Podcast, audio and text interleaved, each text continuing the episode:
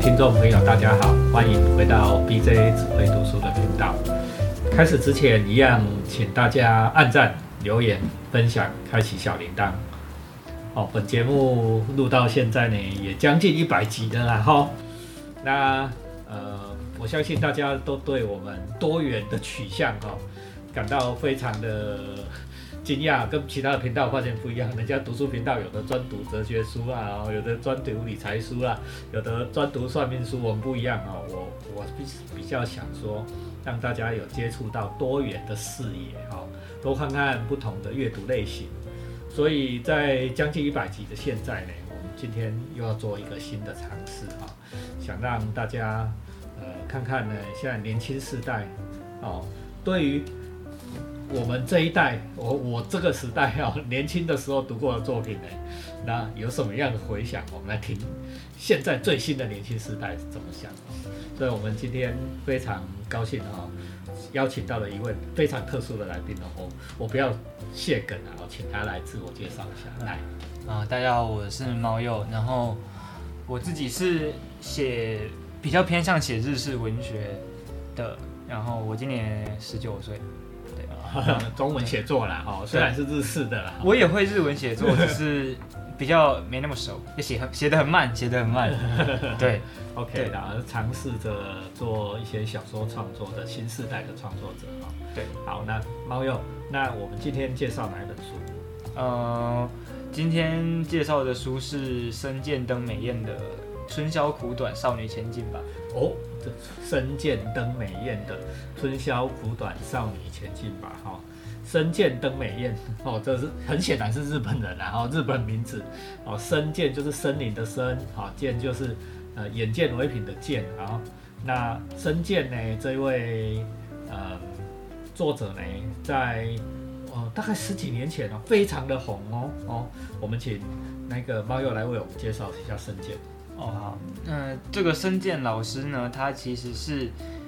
呃，可以说是新世新一代的京都文学的翘楚之一。然后，为什么说他是京都文学的翘楚？是因为他有一个称号，他跟另外一个作家叫做万城目学，然后他们两位并称京大双璧，就是京大的出来的文学最强的两个。但是其实那个这两位都不是京大文学系的，就是深见老师是农学部的，对，然后他们。写的题材都会偏向有一点点，呃，就是很浓厚的日本气息，就是会敢跟你的那个刻板印象中的日本的气息最接近。而日本气息最浓厚的地方，也就是京都，所以他们的文章以京都为取材，所以写出来的东西都是京都文学。对，好，那刚才我们谈谈到哈，就是深见跟万城木啊。万城墓穴的姓叫做万城木啊，跟万城木呢是大概二零一零年前的啊，呃，最日本新时代的作家里面最受欢迎的了啊。那当然这已经是十几年前的事了啊，这十几年当然日本也有出怪物了啊。但是如果讲到二零一零年前后左右，我们出了两个怪物级的天才啊，就是这个深见跟万城木啊，在这本《春宵苦短，少女前进吧》啊。的封面上面写哦，二零零九年日本最多人在读他的书哦，他是最不正经的天才，深见登美彦的哦，他的书哈跟传统的日本文学哈又不大一样哦，哦，日本文学的取向非常多，有正经严肃的，也有非常离经叛道的，但是呢，他这个。年轻的深见哈，要带入带入了一种新的风格的形式，这非这是千禧年后的世代才能够写得出来的哈。我们请猫又来为我们介绍他这一本他的成名之作哦，二零零九年成名之作《春宵苦短，少女前进吧》，书名很长，总共九个字，它到底讲些什么？呃，这本这本书呢，它内容其实主要就是围绕围绕一个呃。学长跟学妹之间的爱情故事，然后学长跟学妹虽然说是主角，不过他们都没有名字，就是深见老师并没有设计给他们名字，所以他们在书里面就是学长称呼学妹为学妹，学妹称呼学长为学长，然后其他人都只会称呼那家伙或是你呀。这种，就是你 就代名词啦。哈，对，就是都他们两个没有名字。这是这是很奇怪的一个写法啊！像我平常在教小说创作也好，剧本创作也好，很重要的就是你这个人要名字啊！哦，因为我们人脑对名字是特别敏感的哦。小说的读者如果读到名字的话，比会比较容易带入。但是深剑采取了完全不同的策略，里面没有人有名字哦，学长、学妹、老头，那家伙 大概都是像这样的称呼而已哈。只有那一些嗯。当然了，书里面有一些人物，他有他有姓名啊，哦，但是这个姓名似乎也不是起了太重要的的作用，这或许也是一个新生新世代文学的一个特征的哈。好，来，学长跟学妹发生了什么事？对，嗯，基本上这个故事的最开头就其实是在描述说，学长跟学妹因为一场同学的酒会而相遇，而这个酒会。其实是两个人都不想参加的，一个因为学妹只是想来喝酒，然后学长是来帮学长送行的，对，就是一个学长的送行派对，就等于说这两个人不是，并是原本是社团的学长和学妹啦，只是他们其实并不认识，然后学长很喜欢这个学妹很久了，然后他就在这个晚上决定要去跟学妹搭话，结果只跟学妹讲到一句话之后，学妹就跑走了，然后就。开始了所谓的春宵苦短的故事，就是在这个短短的夜里面，经过了很多个冒险，这样子。哦，所以这个也不同于我们一般小说写的那种旅程冒险类的小说了，就是说是两个主角哈，在京都的街道上追逐了哈，应该是这样子的哈，所构成的的的故事。好，那学长这本书呢，分作几篇？嗯，章节其实应该是。九篇还是十篇？但是其实主要的故事就是三篇，一个就是春宵篇，就是第一篇，对，就是在讲一个晚上的故事。然后第二篇是旧书市集篇，就是在讲在一个旧书市集上发生的事。第三个篇是学员记篇，就是在讲学园记上发生的事。好，那我们先从春宵篇开始。春宵篇发生了什么事？嗯，春宵篇其实主要就是是在铺垫人物的相遇吧，就是。春宵篇的时候，那个学妹她遇到了一个奇怪的组合，叫做就是一个通口先生，就是一个自称为天狗，然后会飞的男人。天狗，对，他会他的特技是表演他会飞，然后是真的会飞，像易经一样啊，鞍马山的天狗啊，对，而且京都方对附近的神话传说了。对对对。然后可以补充个小知识，京都的大山就是如意月，然后如意月上面。的天，每一座山都有一个大天狗，然后如意月的大天狗就是如意月药师坊，然后如意月药师坊是在那是在那个深剑的另外一本书叫做呃那个什么狸猫的那一本。啊，那有顶天家族，有顶天有顶天家族里面的大那个老天狗教小狸猫法术的大天狗就是红玉老师，他就是如意月药师坊，就是是号称是日本的。最强大的天狗，法力最高强的天狗。嗯对，日本人很喜欢写他们的妖怪传说了哈。这个我们以后再来继续说。深剑有写过，好，来回来回来，这个通口老师。对，通口老通口先生，他是一个有下巴很大的男子，然后爱喝酒，然后疯疯癫癫，但然后会跟别人说他会飞，然后表演他会飞，然后去哗就会去哗众取宠，但是他是真的会飞，所以也不是，所以但是他书里面也没提到说他到底为什么会飞。对对，所以就是可能是在描述一个喝了酒之后发疯的，反正就是一个奇怪的男人。然后另外一个是那个一个一个辣妹小姐，忘记她叫什么名字，什么好像是羽毛的羽吧。然后对，她是一个辣妹，然后她是她也是酒量非常好，然后她都会教学妹一些怎么在酒会上蹭酒喝，又在呃没有人发现状况下逃跑的技巧。对，他就是一个已经在夜晚玩了很久的。老江湖，对，然后还有另外第三个那个夜游篇的角色是东堂先生，然后他号称是一个养鲤鱼的的暴发户，可是因为鲤鱼生意失败了，所以他就很穷很潦倒，然后一直在那个酒店街端搭讪女生，然后东堂先生号声称说他鲤鱼事业失败的原因是因为他的鲤鱼被龙卷风卷走了。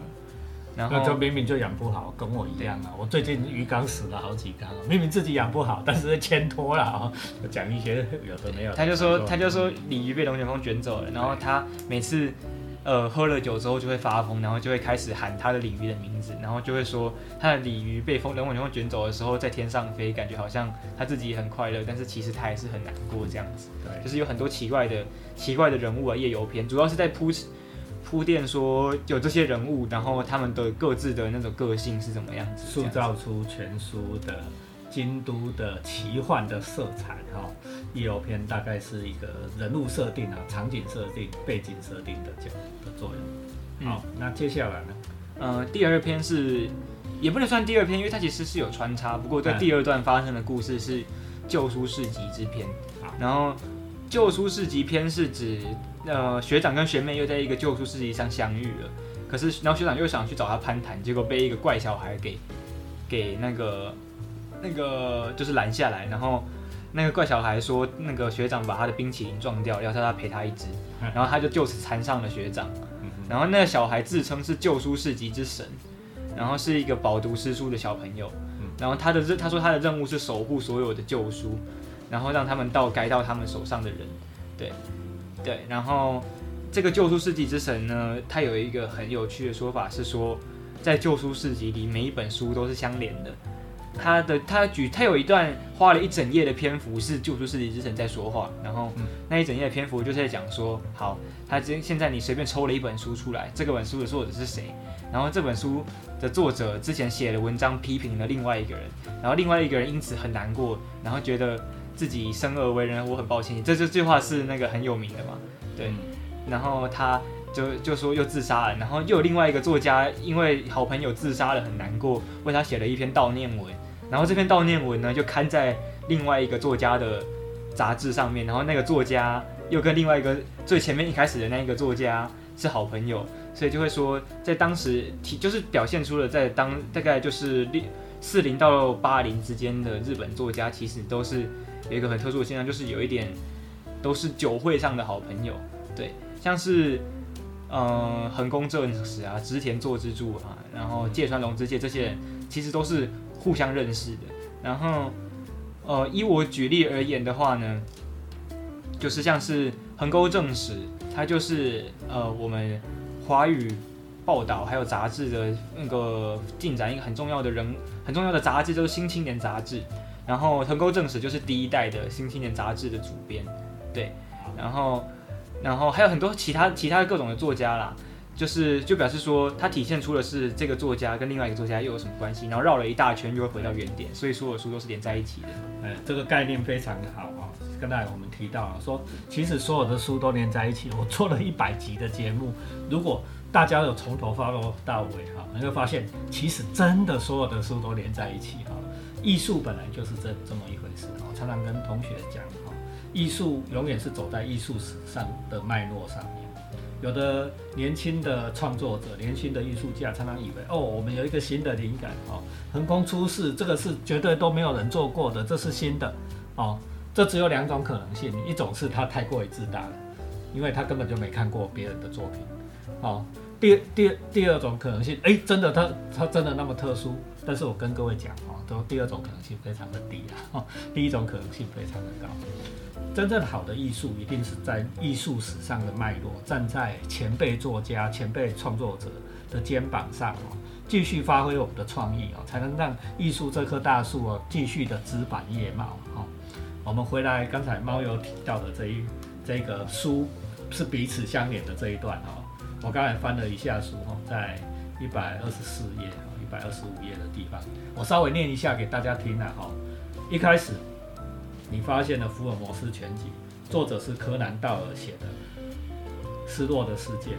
可以说是科幻小说。而这是他因为受了法国作家如何凡尔纳，凡尔纳就是什么地心啊，凡尔纳写地心探险的那一位，就是那什么什么七千里什么的，海底五万里，海底五万里几万里的哈。嗯，那则是因为尊敬大众嘛。哦，这些书我都很想介绍给大家看。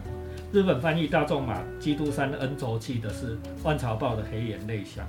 《基督山恩仇记》我们在这个频道里面也跟大家介绍过，大家可以去看。他在《明治巴别塔》中以剧中人物出场，而小说的作者山田丰太郎在战中败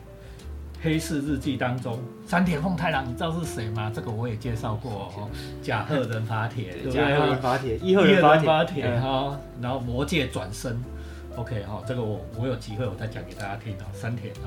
我超喜欢山田，山田也是我的偶像啊，我们写武侠小说的偶像。嗯，OK，当中以一句劣作作品不屑一顾的作品，是一本叫《鬼火》的小说，小就是横沟正史写的，横沟正史刚才猫新青又有年的主编讲到了，对，新青年的主编了哈，嗯。这是早早很早很早期的啦，日本作家。四零年代啊，等等等等等等等等等啊！我中间列过一段，好，在其杂志上批评古奇啊，就是古奇论古奇一郎，润一郎，古奇论一郎因义礼赞，我们在这个频道也做过哦，哦 大家可以回去听啊。你看书真的都连在一起哈。古奇论一郎展开文学比战是龙之介，就穿龙之介，嗯，对吗？第二段龙之介就是刚才生而为人，呃，啊不是不是，那不是那个是那个这这样就是罗生门跟蜘蛛之丝的，蜘蛛丝哈，蜘嗯蛛这是数月自杀身嘛，点点点点点点点，好啊，结果是三岛由纪夫，然后接着他要谈到三岛由纪夫，要讲到太宰治啊，太宰治就是刚才有嗯刚又讲的生而为人，我我很抱歉，我感到很抱歉，对不对嗯啊？等等好，点点点点啊，最后是讲到之前做之助，你看之前做蜘蛛，嗯，那里就有人在读他的全集散文。对，书是彼此相连，艺术的世界彼此相连啊，它是通往一个更广广大美好的世界，多维的网络哦。我们世界是三维的嘛哈，那书是一个多维的网络。那你看深见的美艳有体会到这件事，所以他才能够在他的小说里面哦把这一个事实啊写出来，呃 非常有趣吧？哈、虽然是奇幻呃的类型，然后我们现在会讲这种就比较像轻小说的类型，但是也是它是很有底蕴的轻小说，其实可以这样理解。啊、也是虽然是轻小说的类型，但是也有它的文学的底蕴在。嗯 OK，好来，那我们再来介绍下一篇。呃，相对呃，相对于全书而言的最后一篇是学员记篇，而学园记篇的主轴是开展在一部叫做《乖僻王》，就是很一个乖僻之王的行动剧上。然后这个乖僻王最呃呃，他没有讲说原因是什么，可是呃，他是在这个大学里面，这个大学很可能指的是京都大学，可是他也没有明说。对，对然后委，然后这个乖僻王的行动剧呢是学员纪委员会的禁剧，就是他们不能不能演这个剧，然后所以它的主要开展就是在学员季委员会跟另外一个团体，就是韦陀天暖桌。韦陀天暖桌就是指跑得非常快的暖桌嘛，对然后韦陀天是佛教里面的天王啦。哦，对，就是跑一个飞毛腿，飞毛腿就是这韦陀天，就是你讲成日文的话，就是飞毛腿的意思。对对，然后它里面想描述的就是说，韦陀天暖桌的人是乖僻王行动剧的编剧，然后他们每到一个地方写完剧之后，就会在他们原本在的地方上演行动剧。然后，但是他们会出现在哪里都无法被追踪到，然后学员纪委员会也抓不到他们，嗯所以就变成是说一个学员纪之中的都市传说的追逐战。但是，呃，后来其实学妹在碰巧的状况下撞到委托天暖桌很多次，然后委托天暖桌上面坐的人就是通口先生，就是通口先生跟那个另外一个那个那位小姐，对。所以他们就是委托天暖桌的。哦，还有内裤大头目啦，对，就是就是那个内裤大头目是那为那个乖僻王的写手，然后内裤大头目其实是一个呃一个他那个发愿说在找到他那时候喜欢的那个女生之前不换内裤，嗯对，所以他才叫做内裤大头目。然后他写的这个乖僻王的短剧，就是为了要找回他那时候喜欢的女生，对对对。然后就是说，呃，嗯，这个学员纪委员会不管怎么样追都追不到委托天暖桌，可是学妹却在一碰巧上面撞见了很多次，然后就这样一直发展下去，就是在阴错阳差之下，学妹就出演了《乖僻王》这部短剧的女主角，叫做不倒翁小姐。然后不倒翁公主，然后不倒翁公主要去寻找被万恶的学员季委员会给囚禁的乖僻王，然后呃，她就扮演了这个不倒翁小公主的角色，然后学长就一直追着公主跑，然后委员会也一直追着公主跑，然后在就是在各个上演行动剧短剧的最后，最后一篇是，呃，学长终于追到了那个韦陀天暖桌，然后他就要求说他要去当乖癖王的最后一幕的演员，然后他终于当在历经了很多危险啊，像是什么在两栋很高的大楼中间走钢索啊，然后从楼上掉下来之类的各种危险的事情之后，终于到了最后一幕的舞台上，然后遇见学妹，然后当上乖僻王，然后然后。赢得了呃不倒翁公主的拥抱，这样子，对，赢得美人归的故事哈，大家听了有没有觉得非常的青春呐？哈，就是在一个奇幻又奇幻虚构的场景，又又好像真实的京都大学。哦，京都大学大家如果有机会去参观哦，那京都大学的一棵大银杏树超级大哈，非常的美，金全部都是金黄色的树叶，哦，是一个非常美的一个学校。哦，在青春。在美丽的校园里面发生的青春，这个校园青春故事，有有点恋爱的味道，又有点奇幻的味道，有没有让大家回味起那种你在大学生涯里面非常有趣的过去呢？好，我的我刚才听网友讲这一段，那让我想到我的大学时代，好像也是这样啊，荒唐哦，每天都在乱搞，对不对？但是到最后呢，你的像我现在老了啊，你回味起大学生，你都觉得啊。百般的趣味哈，就是说，诶，为什么我们那时候会有那么荒诞的想法？我很喜欢学员剧篇最后的这个结局啊，因为这个刚才猫友讲哦，就最后学长终于追到了学妹了哈，在戏里追到了学妹，也终于跟学妹说上话了哈，然后呢，学长说这一段是这样写的，我终于硬着头皮走向咖啡静静堂。就是最后的这个场景，点点点啊，我都省略掉了哈。我向他点头，他也深深一点头。在这值得纪念的一刻，我不再天平护城河，转而更向转向更困难的课题挑战。读者朱显，还请见谅，期待他日再相逢。再见了，甜平护城河的日子。最后，我要送各位一句话：尽人事，听天命。哦，是，嗯，学长说的啦，哈，嗯，就是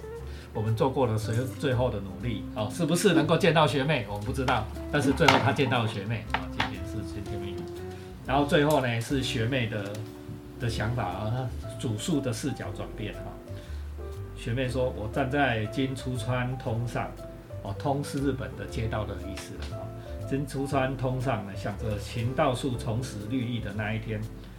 当春天来临，我将成为大二学生，啊，毛友也将成为大二学生，啊，对，这一年是多么的不可思议，多么的有趣啊！点点点点点啊，我对即将来临的二年级充满了期待。好，省略一段，学长注意到我，我笑着点了点头，我也向学长点头。于是我向学长走去，一面悄声呢喃：相逢自是有缘，春宵苦短。少女前进吧！啊，结束了这一本充满青春意味的奇幻小说。对他那个书名，其实是在那个学妹在第一篇夜游篇的时候，跟哎，其实，在旧书四级篇的时候，又遇到李白翁，然后跟他拼酒的时候，他拼赢了，然后李白翁就说：“我再也喝不下了。”然后就送了他一句话，就是说，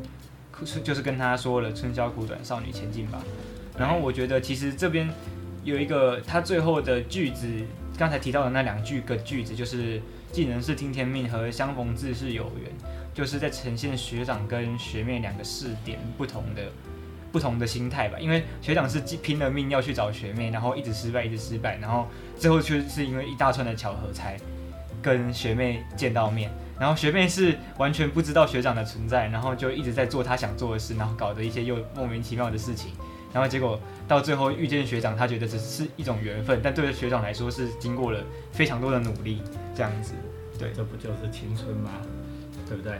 哦，我想这种学员记的描述有没有让你？回味起你美好的大学时代呢？然后我们的读者们，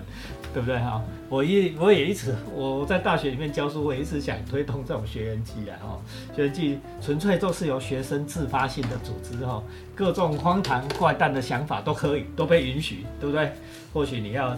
几昼几夜哈都不眠不休，对不对哈？只为实现一件很荒谬的事情，比如说他讲的怪癖网行动剧，对吧？嗯，那。这都变成你一生当中非常难忘的回忆。对不对？嗯，好，非常谢谢猫佑今天为我们带来这一本青春的书《春宵苦短，少女前进吧》，相信大家一定也深有感受吧？哈，被我们带带回到京都的的大学生的的校园日常里面，这是不是比很多那个校园青春片好看多了，对吗？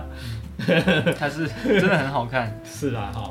啊，这个，哎，我记得好像电影已经拍完了吧？它是动画吧？哦，动画，它有做动画，就是深见有好几部书都有做成动画，像另外一本就是我手上现在有拿着一本，这本叫做《企鹅公路》，